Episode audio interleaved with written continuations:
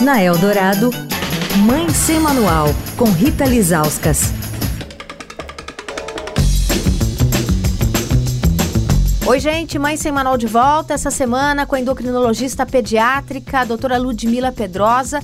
O assunto é o crescimento dos nossos filhos, que deve ser acompanhado de perto pelo pediatra até, sabe quando? Os 18 anos de idade.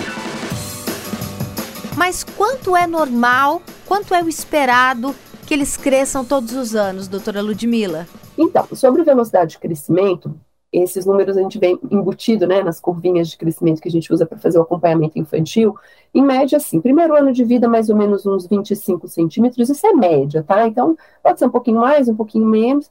É, no segundo ano, em média, de uns 12, 13 centímetros.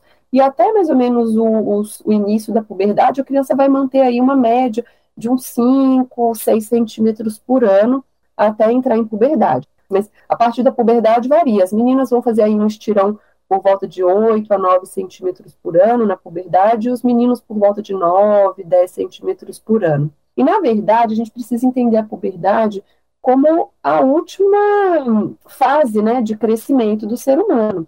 Então, é, os problemas de crescimento que não foram resolvidos antes da puberdade, muitas vezes não serão resolvidos durante a puberdade. E o crescimento ele é uma questão muito cruel, porque é uma janela de oportunidade. Se a gente não intervém quando há indicação, obviamente, né, no crescimento em momento oportuno, depois não tem muito mais o que se fazer.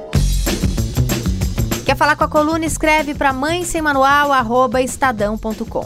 Rita Lisauskas para a Rádio Dourado, a rádio dos melhores ouvintes.